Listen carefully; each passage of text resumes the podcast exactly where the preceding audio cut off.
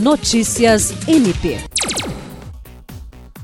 Para garantir a acessibilidade aos alunos com necessidades especiais, o Ministério Público do Estado do Acre, por meio da Promotoria de Justiça Cumulativa de Porto Acre, realizou nesta quinta-feira uma inspeção nos ônibus escolares das redes públicas, estadual e municipal, como parte das instruções do inquérito civil público instaurado sob o número 06.2012 0782-2 o trabalho foi realizado pelo promotor de justiça titular Flávio Bussabre Della Libera, com apoio de servidores de sua equipe jurídica e analista operacional, e foi acompanhado também pela secretária municipal de Educação, Maria Elineide Pinheiro, e pela coordenadora do Núcleo de Educação Estadual, Keila Mara da Silva, com suas respectivas equipes. Segundo o promotor, a medida tornou-se necessária para verificar o cumprimento das obrigações legais pertinentes à acessibilidade dos alunos com deficiência especialmente quanto ao funcionamento adequado dos elevadores hidráulicos destinados às crianças cadeirantes e alunos de mobilidade reduzida.